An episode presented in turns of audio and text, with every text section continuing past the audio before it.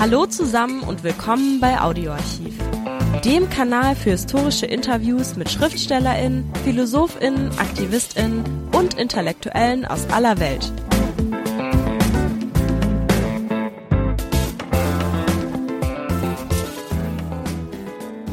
Hallo, wir meinen, die größte Bedrohung für das Leben der Menschen in Europa sind aktuell wieder die rechtsradikalen Parteien erfolgreich, egal ob innerhalb eines demokratischen staatlichen Rahmens wie in den Niederlanden, Spanien, Deutschland, Schweden und Großbritannien oder in einem autoritären staatlichen Rahmen wie in Russland, Serbien oder Ungarn, um nur einige Länder zu nennen.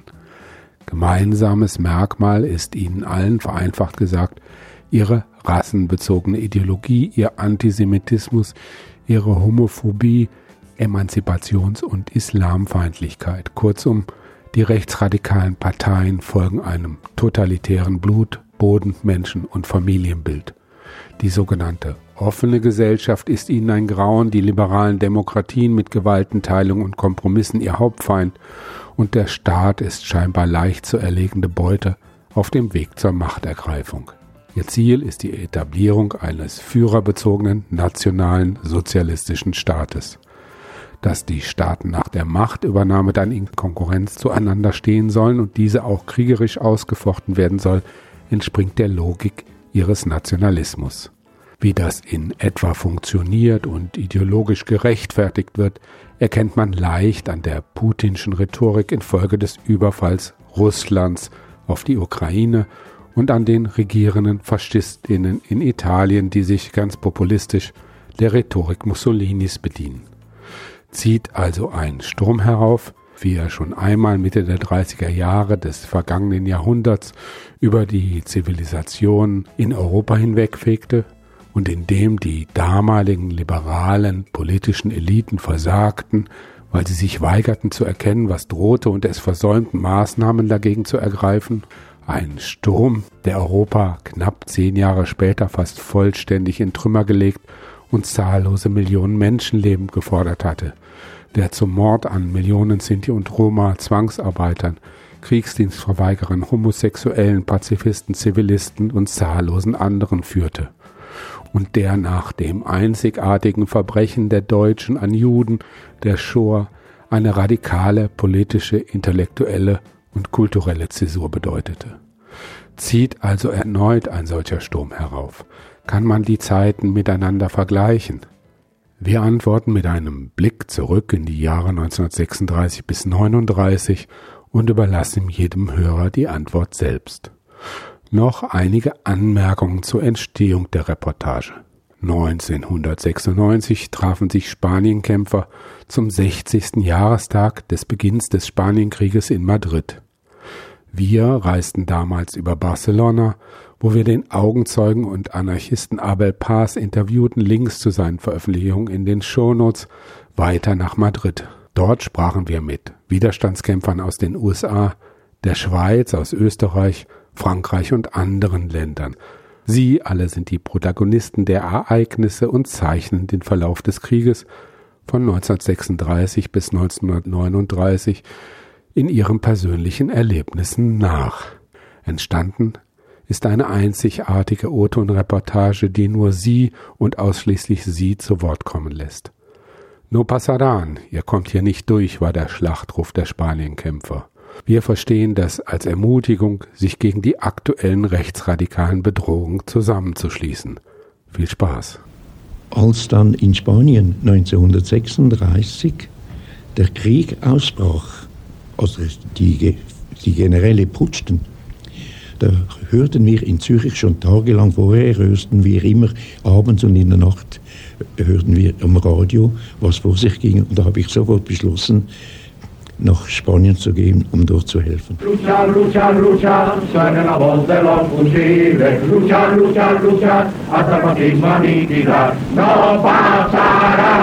Y si alguien llega a pasar, le costará la cabeza. Y si alguien llega a pasar, la cabeza le costará. I like to use the phrase that Spain was was a window to what Ich würde es gerne so sagen. Spanien war ein offenes Fenster, durch das eine Hoffnung sichtbar wurde. Jetzt muss etwas geschehen. Jetzt müssen wir alle zusammenstehen. Es war ein Gefühl der Verbundenheit aller. Selbst heute, trotz der Enttäuschungen und obwohl ich jetzt weiß, welche Fehler gemacht wurden, denn als ich dorthin ging, wusste ich sehr wenig. Etwas bleibt unumstößlich. Gut und Böse standen sich in Spanien so unverwechselbar gegenüber. Man konnte sich nicht täuschen. Und wir, wir waren auf der Seite des Guten. It was so clearly juxtaposed. And we were on the side of the right. Luchar, luchar, luchar, suena la voz de los fusiles. Luchar, luchar, luchar, hasta fascismo aniquilar. No pasarán. Y si alguien llega a pasar, le costará la cabeza. Y si alguien llega a pasar, la cabeza le costará. Que se produce en todas las revoluciones. Ese fenómeno en que tú cambias Revolutionen bringen dieses Eigenartige hervor. Man verändert sich, ohne dass man sich dessen bewusst wird. Alles erscheint plötzlich so klar, weil es aus dem Unterbewussten aufsteigt. Das hat absolut nichts Spontanes. Eher ist es ein Moment des Aufblühens. So haben die Arbeiter damals nicht die Republik angegriffen, sie haben die Banken angegriffen. Und zwar nicht, um sich dort das Geld zu holen, sondern um es zu verbrennen. No está en peligro la República. Lo que está en peligro son los bancos. Asaltan los bancos. Pero no para quedarse el dinero, sino para quemar el dinero. Luchar, luchar, luchar, suena la voz de los fusiles. Luchar, luchar, luchar, hasta el fascismo aniquilar. No pasarán. Y si alguien llega a pasar, le costará la cabeza. Y si alguien llega a pasar, la cabeza le costará. Beim ersten Verbandsplatz haben wir gesehen, also was Krieg bedeutet. Nicht, dass der gerechteste Krieg ist eine Schweinerei, das ist einmal das Erste. Aber äh, Krieg und Heldentum, wenn, Sie, wenn ich das immer so höre, nicht, da kommt man also die Galle hoch. Luchar, luchar, luchar, suena la voz de los fusiles. Luchar, luchar, luchar, hasta el fascismo aniquilar. No pasarán. Y si alguien llega a pasar, le costará la cabeza. Y si alguien llega a pasar, la cabeza le costará. Brigadistes de, de, du monde entier. Diese Brigadisten aus der ganzen Welt, sie haben ihren Regierungen eine Lektion erteilt, die denen nicht gepasst hat. Gleichgültig, ob das linke oder rechte Regierungen waren. Auch wenn wir letztlich geschlagen wurden, haben wir unseren Regierungen gezeigt, was man hätte tun müssen. Geschichtliche Wahrheit ist, wir bildeten die erste Front gegen den Faschismus. Die Geste bleibt.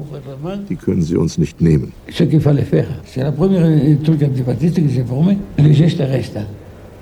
Ne. Las más gloriosas páginas de una guerra con el solo objetivo del triunfo de los humildes y de la libertad.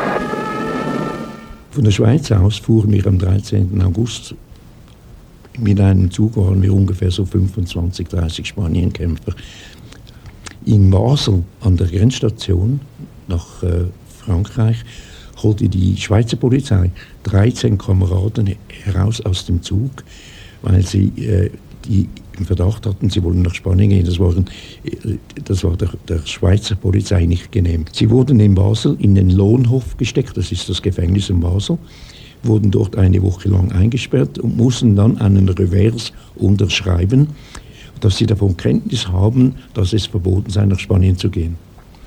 Das Verbot, nach Spanien zu gehen, das kam am 14. August 1936 heraus. Von der Schweiz aus fuhren wir über Basel nach Paris. Los sindicatos desde el, desde el 13 de julio, todas las noches, esperando, esperando, esperando, hasta que sucediera el levantamiento. Schon seit dem 13. Juli haben die Gewerkschaften auf den Militärputsch gewartet darauf, dass die Soldaten die Kasernen verlassen und die Stadt besetzen. In der ganzen Zeit weigerte sich die katalanische Regierung, die Arbeiter in Barcelona zu bewaffnen. Als die Militärs dann losschlugen, warf sich ihnen das Volk praktisch unbewaffnet entgegen. Manche mit alten Pistolen, andere mit Jagdgewehren, viele nur mit Messern und Stöcken bewaffnet. 30 oder 40.000 Frauen, Männer und sogar Kinder. Die anarchistischen Führer, Oliver, Lascaso und Durruti, hatten sich eine Strategie überlegt, wie man den Mangel an Waffen in der Konfrontation mit den Berufssoldaten ausgleichen konnte. Man hat gewartet, bis die Truppen aus den Kasernen ausgerückt waren. Durch die unterirdischen Abwasserkanäle ist man in ihren Rücken gelangt und hat dort Barrikaden errichtet. Hat ihnen den Rückzug in die Kasernen unmöglich gemacht, sie vom Nachschub abgeschnitten, sodass ihnen bald die Munition ausging. In Barcelona war diese Taktik erfolgreich. Um 5 Uhr morgens waren die aufständischen Truppen ausgerückt und gegen 12 Uhr mittags waren sie so gut wie besiegt. Disparar el máximo para que la dotación de munición que llevaban la agotaran. Y ya una vez agotados, como no podían volver a los cuarteles, quedaban, quedaban. Y esa estrategia dio resultado. La prueba es que a las 5 de la mañana, cuando salieron la tropa esta, a las 12 del mediodía ya, ya habían sido derrotados. Mein Problem kam dann erst in Paris. Nicht? Denn als ich meinen Reisepass vorlegte, wir hatten da eine, Anlaufstelle, das war das Café Grisson in der Rue d'Alsace, Nummer 39, gleich neben Gare de l'Est. Dort hatten wir diesen, diesen, dieses umwerfende Passwort, nicht? Café au lait, s'il vous plaît, Monsieur Max. Nicht? Und wie ich das gesagt habe, hat mich der Kellner ins Hinterzimmer geführt. Und wie dann der Monsieur Max gekommen ist, da entschied sich eigentlich mein Schicksal, wenn ich so sagen kann. Äh, ich habe also den Reisepass vorgelegt und der Monsieur Max war ein waschechter Wiener aus dem Arbeiterbezirk Otterkring. Nicht? Der Monsieur Max hat gesagt, bist deppert, wir schicken doch keine Kinder nach Spanien. Das heißt das auf gut Deutsch, bist du blöd, wir schicken doch keine Kinder nach Spanien. Nun habe ich dann gesagt, also lieber Freund, das ist nicht mein Reisepass, das ist das Reisepass meines Cousins und ich heiße nicht Landau, sondern Operschall. Ich bin nicht 16 Jahre, sondern 18 Jahre. Worauf der Monsieur Max gesagt hat, bist noch immer jung, 21 musst du sein, also großjährig zur damaligen Zeit. Äh, Sage ich, naja, wenn du mich jetzt zurückschickst, wer kann schon garantieren, wenn er von der Polizei oder Gendarmerie befragt wird, denn die, die werden mich befragen, wo ich war, nicht? Äh, dass er äh, ja, den Mund hält. Nicht? Ja, das dürfte ihn dann überzeugt haben und so durfte ich also nach einigen Tagen weiterreisen. In der Zwischenzeit habe ich natürlich im, in, in Paris war die Weltausstellung gerade damals nicht. Die beiden Giganten Russland und Deutschland standen sich gegenüber nicht. Die, die, äh, die Pavillons und sah damals schon das Bild Picassos, Guernica. And then we walked over the mountains, and uh, the next morning, Zu Fuß gingen wir über die Berge. Wir marschierten die ganze Nacht. Die französischen Zöllner hatten Suchscheinwerfer und man musste sich zu Boden werfen. Der Aufstieg war ganz schön anstrengend. Wir wurden von drei Schafhirten geführt und die hatten ein ziemliches Tempo drauf. Und als wir dann einen kleinen Wachtposten auf der spanischen Seite erreichten, sind wir vor Erschöpfung umgefallen. Einige Stunden später kamen Lastwagen die Straße herauf, die haben uns dann nach Figueras gebracht. couple of hours uh, later, uh, they had some uh, trucks along the road which took us to Figueres. Die erste Station war dann na, die Festung Figueras, das ist eine uralte Festung. Ne? Und dort habe ich etwas gesehen, ein, ein, ein Plakat, das mich also heute noch immer ja, beeindruckt, nicht mehr, aber äh, wie soll ich sagen, es war ein Pflaster, Kopfsteinpflaster, wie wir sagen würden. Und auf diesem Kopfsteinpflaster lagen die Leichen von drei oder vier Kindern. Babyalter, vier, fünf, sechs, sieben Jahre. Ob es in Madrid gewesen ist, in Valencia, in Barcelona, ich weiß es nicht. Über diesen Leichen sah man die gute alte Tante Ju, Ju 52, und da, mit, mit Hakenkreuz natürlich drauf. Und dahinter gab es ähm, äh, schemenhaft äh, das Bildnis unseres Führers, nicht? Und unten stand geschrieben, vier Worte. Hoy España, mañana el mundo. Heute Spanien, morgen die Welt. Natürlich hatten wir, äh, viel, waren wir viel schlechter bewaffnet als die Faschisten. Also Die Faschisten, als sie putschten, 17. und 18. Juli 1936, hätte der Krieg in acht Tagen vorbei sein können, weil Franco besaß nicht ein einziges Schiff. Die ganze Regierung, äh, Flotte, blieb regierungstreu. Also Franco hatte absolut gar keine Möglichkeit, überhaupt Truppen über, übers Meer zu bringen, von Marokko übers Meer zu bringen. Da hat Mussolini und Hitler haben sofort ausgeholfen. Schon nach wenigen Tagen bekamen die Flugzeuge, äh, geschickt Transportflugzeuge nach Marokko. Ein Teil dieser Flugzeuge wurden am Bodensee, in Altenrhein, wurden sie die große Du-52, wurden die Sessel rausgerissen, damit möglichst viele Leute Platz hatten. Außen wurden sie anders gestrichen. Die Nationalität von der Nazi-Emblemen, die kamen weg, wurden ausgegangen und flogen in der Nacht über die Schweiz nach Marokko. Die Schweiz hat nicht protestiert, dass diese Flugzeuge damals über die Schweiz flogen. Die Gewerkschaften beschlossen, Milizen zu bilden. Kolonnen, die den Vormarsch der Faschisten von Saragossa nach Barcelona stoppen und die Genossen in Saragossa befreien sollten, das in die Hände der Frankisten gefallen war.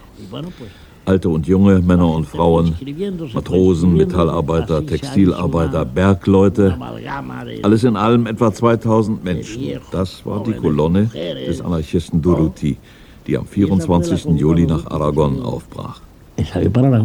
C'était quand ils ont commencé les brigades, alors on a été versé à Albacete, le, le, brigade, le bataillon franco-belge qu'on avait, qui, qui s'appelait franco-belge. Als die internationalen Brigaden gegründet wurden, kamen wir nach Albacete ins Hauptquartier der Brigaden zum französisch-belgischen Bataillon, das später den Namen der Kommune von Paris trug. Wir kämpften mit dem Bataillon Dombrowski und dem Bataillon Thälmann. So entstand die erste internationale Brigade. Und als wir dann aus Albacete nach Madrid zurückkehrten und die Leute hörten, wie wir die Internationale in 30 Sprachen gleichzeitig sangen, versteckten sie sich in ihren Häusern, weil sie glaubten, Francos marokkanische Söldner seien schon in der Stadt.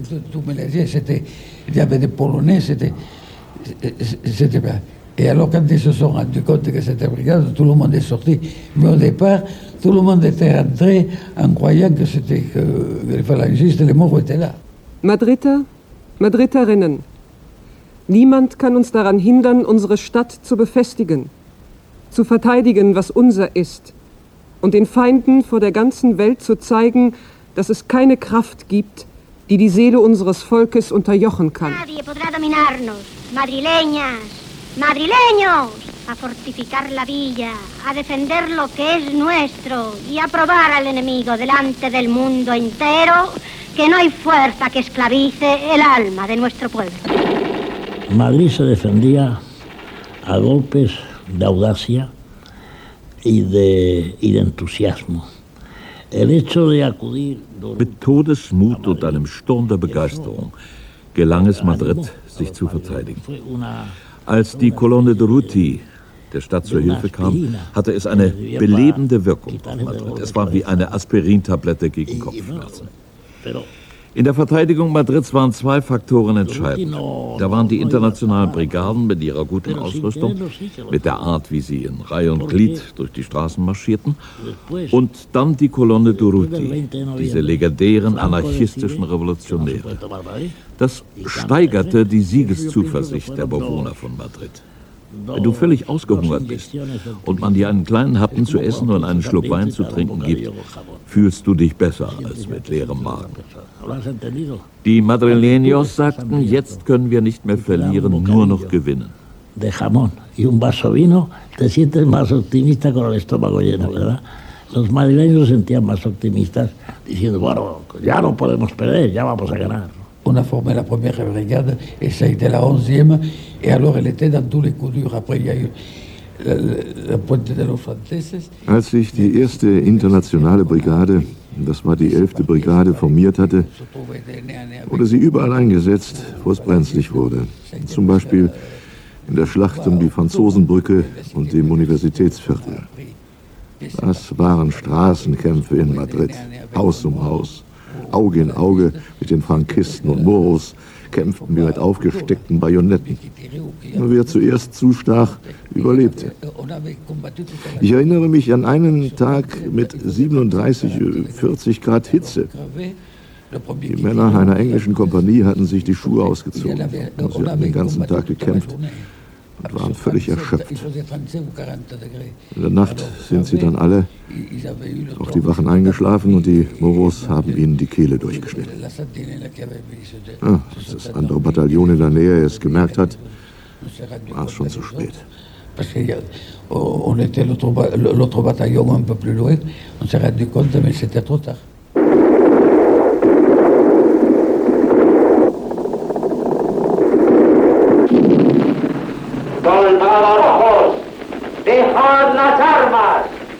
El caudillo perdona y redime.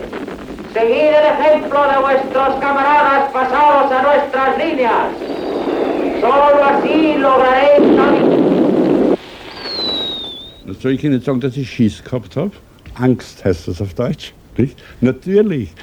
Ich meine, ich weiß nicht, ob Sie Sie können sich ja nicht vorstellen, Sie liegen auf dem freien Feld, vis-à-vis Friedhof von Gichorna. Im Friedhof drinnen waren die Moros. Wir waren unter so vereinzelten Olivenbäumen. Äh, äh, ja, äh, lagen wir also in ganz seichten Erdlöchern und plötzlich äh, heulen die Artilleriegeschosse äh, über sie hinweg zwischendurch, es waren ja keine Schützengräben, also nur so Schützenlöcher, und äh, die Erde fängt zu zittern an, der ganze Boden ist bereits verbrannt, denn äh, es war diese, diese Brunetti-Offensive, äh, die erste Materialschlacht, kann man sagen. Äh, die deutschen und italienischen Bomber haben äh, Phosphorbomben abgeschmissen, das Getreide war, also es, es war verbrannte Erde, nicht? Und daneben natürlich ein furchtbarer Gestank von den verwesenden Leichen und von den Tierkadavern. Dort haben die Deutschen ihre Junkers ausprobiert. Die haben uns pausenlos bombardiert. In Madrid war man nur an der Front vor ihnen sicher. Es gab Stadtviertel wie Cuatro Caminos, die völlig in Trümmern lagen. Und diesen Bombenterror gab es in Eierstedt, in Alicante, an einem Sonntag, es war gerade Markt, weit weg von der Front. Alles mich selbst erwischt. Sie haben gebombt, was das Zeug hält. Und ein Blutbad angerichtet genauso? In Guernica.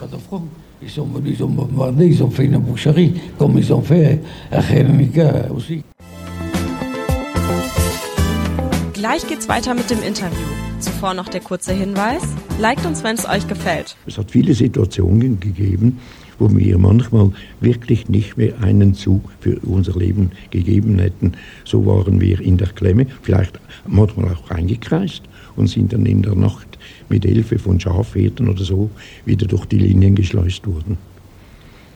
Ich musste einmal durch ein Artilleriefeld, wo der Feind, das war der Schlacht im Ebro, da hatte der Feind ihre ganze Artillerie hinter unsere Innenlinien verlegt, sodass wir eigentlich nicht mehr zurück konnten. Sie wollten uns einkesseln. Und dann, dann mussten wir natürlich, wenn wir wirklich zurück waren, musste man durch dieses ganze Minenfeld, durch diese ganze Artilleriegeschosse, musste man hindurch. Äh, dass man, wenn man hier durchkam, war auch, äh, wollen wir sagen, ein bisschen vielleicht ein bisschen äh, Routine, ein bisschen Können dabei, aber auch natürlich äh, viel Glück. Ne? Viel Glück.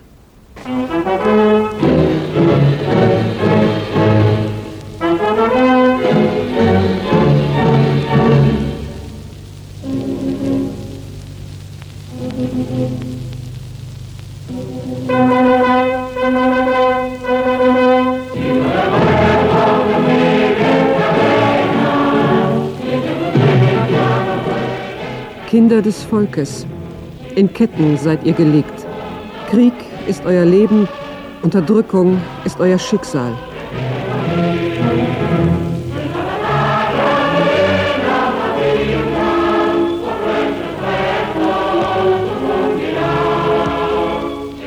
Mit den Anarchisten triumphiert die Freiheit. Kinder des Volkes, mit den Anarchisten triumphiert die Freiheit.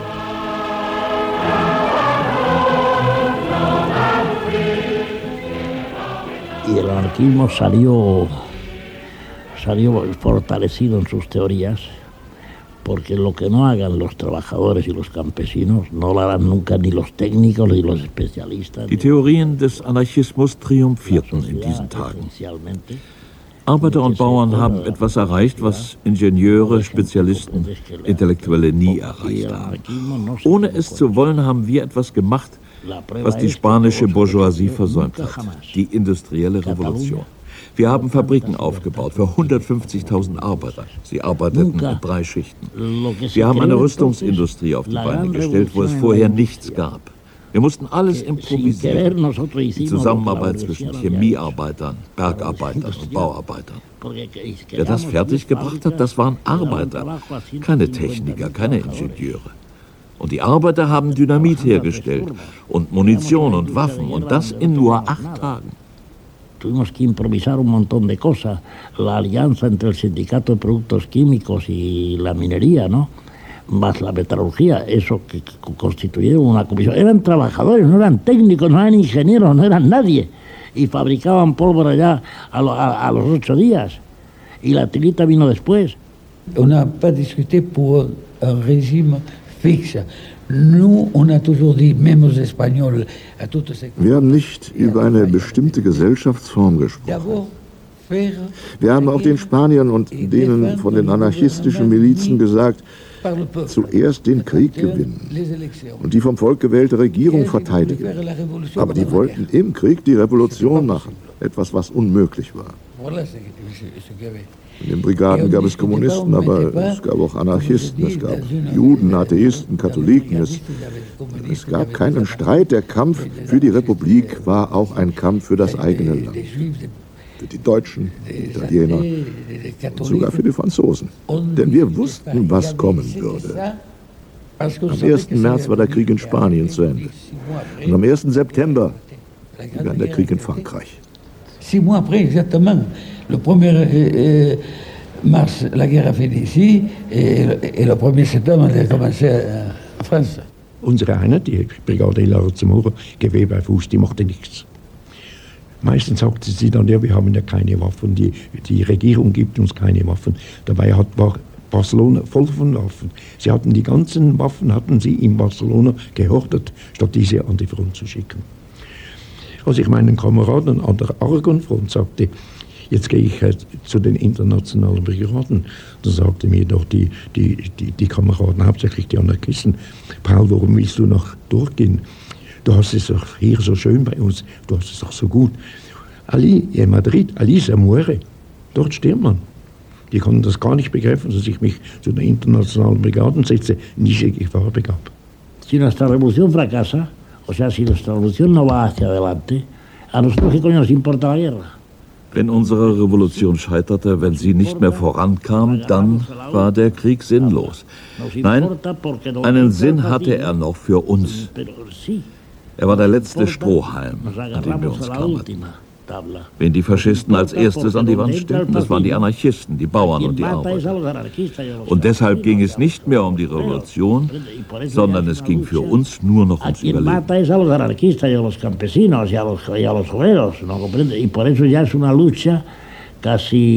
por la vida.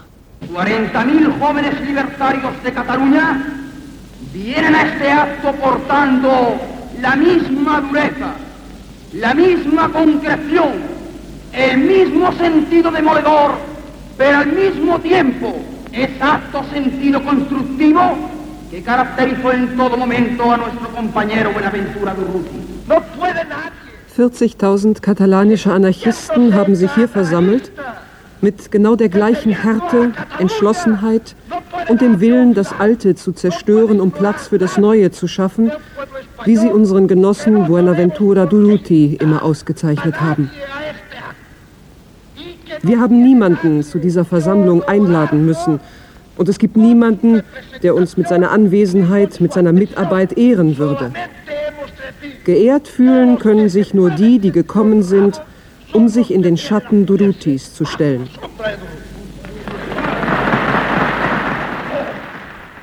Le tercio espagnol. Eux et les morts, c'était tout à la rapina, surtout les aussi. Die spanische Fremdenlegion und die Moros waren für ihre Grausamkeit berüchtigt. Sie plünderten, vergewaltigten die Frauen, waren zu jeder Scheußlichkeit fähig. Ich habe im Hafen von Alicante eine Frau gesehen, die Gefangene in einem frankistischen Lager gewesen war. 15 Moros hatten sie vergewaltigt. Zum Schluss hat man ihr die Brüste mit einem Messer zerschnitten und hinterher Essig in die Wunden geschüttet.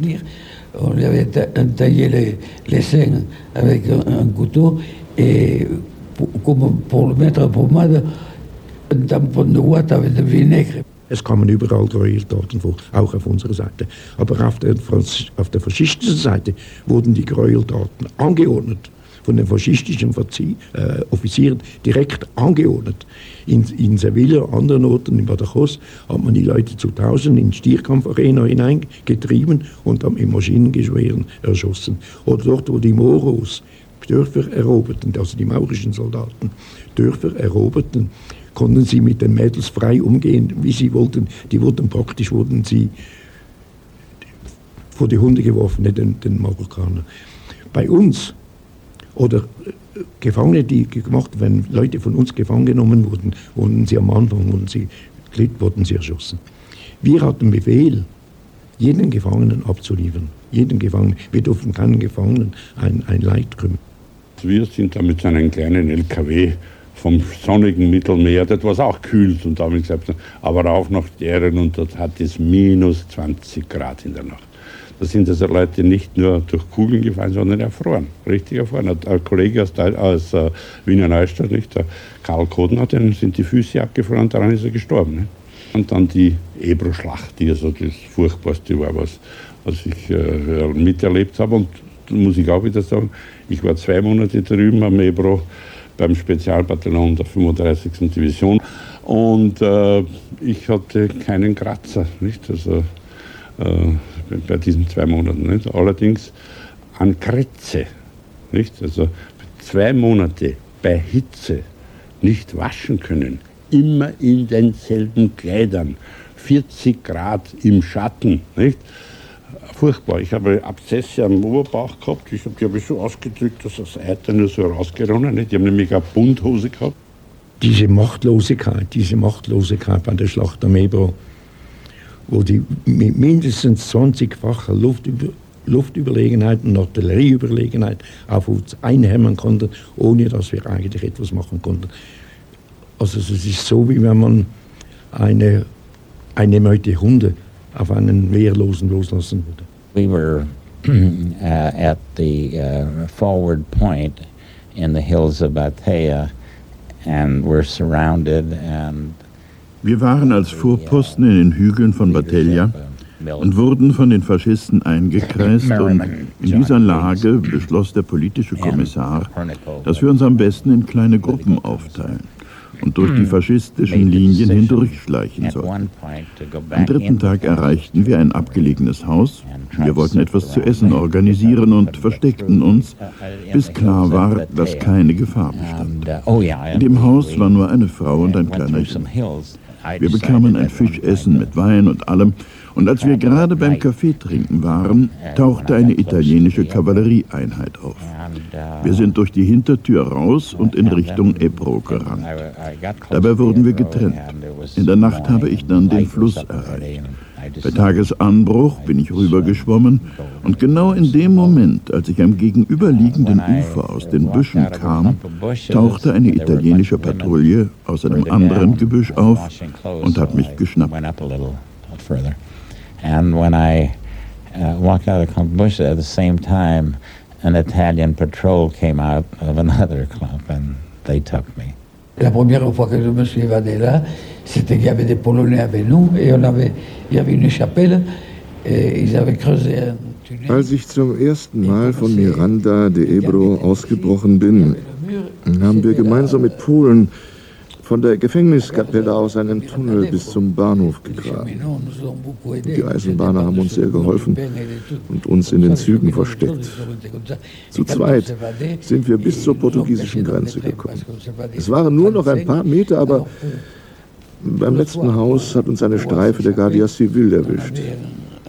Sie haben mich in ein unterirdisches Verlies nach Burgos gebracht. Drei Monate war ich dort eingesperrt. Als ich rauskam, dachte ich, ich wäre blind. Wasser und Brot gab es nur alle zwei Tage. Manchmal bin ich tagelang ohne Essen geblieben. Juste tous les 24 heures, des fois tous les 40 heures, il me foutait un morceau de pain et une cruche d'eau, puis ça, je ne comptais pas. Des fois, il restait deux jours sans donner. First, I was uh, taken to Gandesa and put uh, underground where, uh, you know, the cells like a dungeon under. Uh, Sie haben mich zuerst nach Gandesa gebracht und in eine Art Keller, ein unterirdisches Verlies in einer Polizeikaserne gesteckt. Danach kam ich nach San Pedro. Dort war außerhalb ein ehemaliges Kloster, das als Konzentrationslager diente. Ich bin dann schrecklich abgemagert, aber ich habe Glück gehabt. Ich habe nur einen Zahn verloren. Das Essen bestand morgens aus einer Knoblauchsuppe, Manchmal gab es Sardinen. Beim Essen fassen musste man ganz vorne stehen. Die Hinteren bekamen nur noch Wasser. Nach nationaler Zugehörigkeit waren Gruppen eingeteilt. Wir wechselten uns deshalb innerhalb jeder Gruppe ab, wer sich als Erster in die Essensschlange stellen durfte. Obwohl es verboten war, haben wir etwas angefangen, was später als San Pedro Hochschule bekannt wurde. Wir organisierten Unterricht in Mathematik, Englisch und Spanisch. Es gab einen Filipino, der aus Brotresten und Holzstückchen Schachfiguren formte. Wir hatten sogar Geschichtsunterricht. Ein Universitätsprofessor sprach über Wirtschaft. Unterricht gaben alle, die etwas lehren konnten. Jenkins, uh, an American vet who was a professor, uh, you know, taught economics and so on. You know, anybody that could teach anything. In Spanien stand unsere Sache schlecht. Zurück ging's Schritt und Dejaste en España a vuestros camaradas muertos y a un pueblo que sabe quereros. Y estamos seguros Es war dann eine, eine Abschiedsparade in Barcelona, nicht? Die also, das war einer der schönsten Tage bis zu dem Zeitpunkt meines Lebens, nicht? Also in Zehnerreihen sind wir marschiert durch die Diagonal und, und, und zum Schluss waren wir nur mal in Zwei- und Dreierreihen und die Frauen haben uns die Kinder äh, hingehalten und, und was fassen wir so. Ne? Äh, naja, aber dann kam natürlich das dicke ne? denn der Krieg war nicht aus und alle aus... Ähm, demokratischen Ländern gekommenen sind nach Hause gefahren. Aber die Deutschen, die Österreicher, die Ungarn, überall dort, wo Faschismus herrschte, Italiener, wir blieben in Spanien. Und am 23. Dezember 1938 begann Franco die Offensive gegen Katalonien. Äh, Frankreich hatte die Grenzen gesperrt, auch für uns. Und wir saßen in einer Rattenfalle in unseren, in unseren Demobilisierungslagern. Verschiedene Leute, die Offiziere, hatten schon Köfferchen gekauft und, und haben auch Uniformen gehabt. Ne? Ich habe nichts gehabt, überhaupt nicht, war meine normale Uniform.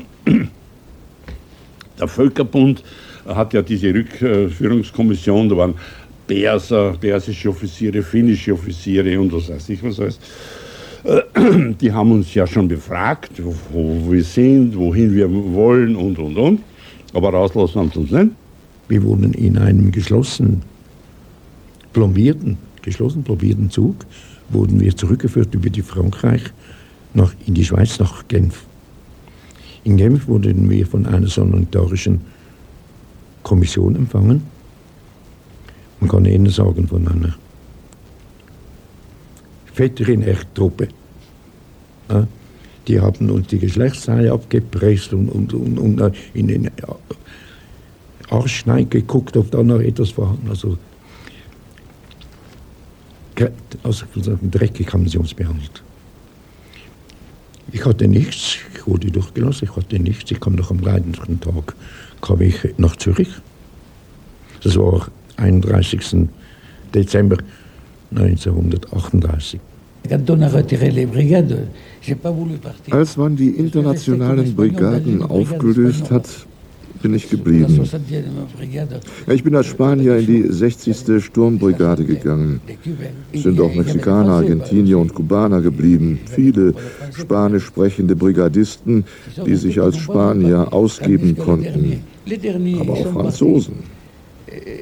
Die letzten Brigadisten haben sich erst unmittelbar vor der Eroberung Barcelonas nach und nach abgesetzt. Sie sind nicht alle auf einmal gegangen. Die Grenze war hermetisch abgeschlossen. Alle zehn Meter äh, ist ein äh, Soldat gestanden, ein, ein, Senegalese, ein Schwarzer, nicht? alle 100 Meter ein Gardmobilmann auf der Straße. Da ist also der Elendszug von ungefähr 450.000 Flüchtlingen, äh, 200.000 Zivilisten und, und 250.000 äh, Soldaten. Nicht? Ist also in diese Richtung gegangen oder getrieben worden. Wir haben unsere Gewehre dort abgelegt und beim ersten Haus, wo der Friedhof rechts ist, unten ist es eine äh, äh, Frau am, auf dem Balkon gestanden nicht und die hat geschrien, Viva Franco, Viva Franco, nicht Einfall. Und neben uns ein, ein also ein hysterische, nicht? Und neben uns ist es ein Gardmobilmann gegangen, vielleicht war er aus, aus, aus Perpignan, nicht? Der konnte jetzt ein paar Brocken Spanisch scheinbar und der hat immer äh, ist neben uns so gegangen und wollte uns also frotzeln, nicht? Und hat gesagt, que passa, que passa, nicht? Was, was, was ist passiert, nicht? Was passiert, nicht? Und äh, einer, der leider Gottes das Jahr 45, er hat 45 schon, aber die Befreiung nicht erlebt hat, er ist in Mauthausen gestorben, der Leopold Zwiebelhofer, der hat ihn einmal angeschaut und dann hat er gesagt, Waterloo. La evacuación de la población civil de Madrid se prosigue regularmente. El mayor obstáculo que a ella se opone es el amor de los madrileños por su ciudad, su entusiasmo antifascista que les lleva a permanecer en Madrid con el afán de ser útiles a la causa del pueblo. El elemento civil de la ciudad heroica va siendo trasladado a otros lugares donde la solidaridad de los antifascistas les ofrecerá el reposo y la tranquilidad que han ganado a lo largo de estos meses de criminales bombardeos. Dentro de una avalancha de medio millón de personas, donde hay niños heridos, viejos, mujeres, hay todo ahí. Unos a pie, otros en coche, pero de todas maneras, aunque fueras en coche, no podías correr. Im Strom von einer halben Million Menschen zogen Kinder, Verwundete, alte Frauen manche zu Fuß, manche in Autos. Es gab nur eine einzige Straße, immer wieder stoppte es. Es war eine Flucht, an die ich mich mein ganzes Leben erinnern werde. Denn es war mehr als eine Flucht. Eine Hoffnung war auf dem Rückzug. Ein ganzes Volk, das Schulter an Schulter gekämpft hatte und das immer noch kämpfte und dessen Stärke die Solidarität war. Auch in den acht Tagen der Flucht wurde sie nie schwächer. Leute, die sich nicht kannten, halfen sich. Frauen trugen die Kinder anderer Frauen. Gebrechliche stützten sich und halfen sich auf die Lastwagen. Dieser Rückzug war eine lautlose Hymne auf die Solidarität. In der Niederlage gab es etwas Wunderbares. que se les metía en carros que iban lentamente, pero se les protegía. Fue una, fue una retirada, fue un canto a la solidaridad, silencioso. ¿Me entiendes? Fue algo maravilloso dentro de la derrota. Das waren also nur Sanddünen, einen Kilometer lang oder eineinhalb Kilometer lang, 200, 300 Meter breit, eingezäunt mit Stacheldraht, keine Klo, keine Küchen, nur dieser Pferch und dort wurden wir hineingetrieben, so ungefähr 90 bis 100.000 Mann in jedem Pferch. Frauen, Kinder, Babys. Ja, und dann gab es natürlich, und das, Ganze, die ganzen Lager unterstanden ja dem französischen Militär, nicht? die waren ja die Herren, und die verlangten eine Struktur, nicht? um uns äh, äh ja, äh, handeln zu können und auch um Brot zu verteilen. Das war das Erste, was wir dann bekommen haben, dieses äh, Baguette, nicht? Wenn das ein Tag alt ist, ist es hart wie Glas. Äh, so sind wir also reingekommen, haben im Sand geschlafen dort, nicht? Und die Notdurft mussten wir äh, am Strand unten verbringen, ne? voll, vollbringen. we later learned that there was a tremendous pressure from the Veterans Lincoln Brigade post here in the States, you know, and, uh, and tremendous uh, pressure from Später haben wir erfahren, dass die Kameraden von der Lincoln-Brigade, die schon in die Staaten zurückgekehrt waren, enormen politischen Druck machten, sodass wir am 9. September 1939 schließlich entlassen wurden. In Frankreich konnten wir kein Schiff finden, weil der Weltkrieg ausgebrochen war. Wir suchten jeden Tag das amerikanische Konsulat in Le Havre auf und halfen am Flussufer Sandsackbarrikaden zu errichten. Manche weigerten sich. Wir haben den Krieg wegen Frankreich verloren. Warum sollen wir denen jetzt helfen? Zufällig haben wir erfahren, dass die France in See stach. Als wir in den Vereinigten Staaten ankamen, hatten wir keine Pässe. Und die wollten uns nicht von Bord lassen. Aber der Kamerad, mit dem ich die Überfahrt gemacht hatte, schob die Zöllner einfach beiseite und wir gingen unbehelligt von Bord. Da waren wir also. We didn't have any passport or anything. Uh, they wouldn't let us off the boat. But uh, Joe pushed the guy right aside and we got off and nothing happened to us. There we, uh, you know, there we were. J'ai passé la frontière le 18 juin 40, mais Am 18. Juli 1940 kam ich über die Grenze. Aber die Deutschen waren schon in meiner Heimatstadt Bayonne. Im Hafen lagen Schiffe, die polnische Soldaten nach England bringen sollten. Mit einem polnischen Soldatenmantel habe ich mich an Bord geschmuggelt und bin nach Southampton gekommen. Ich habe mich bei den französischen Fallschirmspringern in Manchester gemeldet und habe dann alles mitgemacht. Narvik, Alamein, Monte Cassino, einfach alles. Bis zum Ende des Krieges. Das Gerichtsurteil lautete dann, die Tatsache, dass der Angeklagte vor dem Bundesratsbeschluss vom 14. August 36 nach Spanien gereist ist und somit keine... Paul Tross, geboren am 9. Februar 1913 in Sempre, Schweiz. Maschinenzeichner, Mitglied der Kommunistischen Partei, wurde wegen seiner Teilnahme am Spanischen Bürgerkrieg zu einem halben Jahr Festungshaft und drei Jahren Entzug der aktiven Bürgerrechte verurteilt und ist bis heute nicht rehabilitiert. No quizás hubiera sido mejor que me matasen, ¿no? Me hubiese ahorrado vivir toda la cantidad de humillaciones. Abel Paz, geboren 1921 in Almeria, Spanien. Textilarbeiter, Mitglied der anarchistischen Gewerkschaft Confederación Nacional del Trabajo, nahm in Frankreich am Widerstand gegen die deutsche Besatzung teil und kehrte 1942 als Untergrundkämpfer nach Spanien zurück. Nach seiner Verhaftung wurde er zu zwölf Jahren Gefängnis verurteilt. Äh, wegen Vorbereitung zum Hochverrat beim Volksgerichtshof angezeigt in Berlin und für die Dauer des Krieges in ein KZ verschafft. Der Prozess hätte nach Gustav Landauer, geboren 1921 im Bezirk Baden bei Wien, Textilarbeiter, nahm am Widerstand gegen die Schuschnigg-Regierung teil, verbrachte zwei Jahre in den französischen Gefangenenlagern, wurde 1941 in Berlin wegen der Verrat verurteilt und nach Dachau deportiert.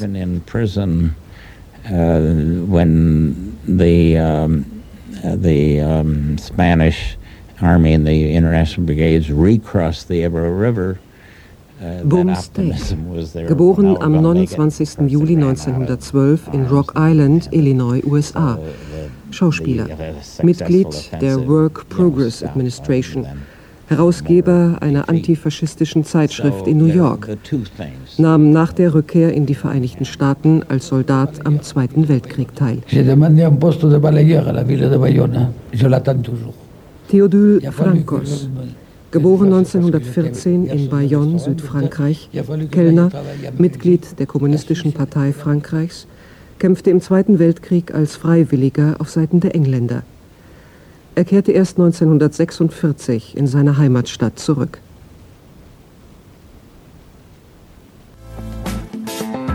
Danke, dass ihr bei Audioarchiv dabei wart. Folgt uns, dann verpasst ihr keine Folge. Und vergesst nicht den Like-Button. Bis nächste Woche, euer Audioarchiv-Team.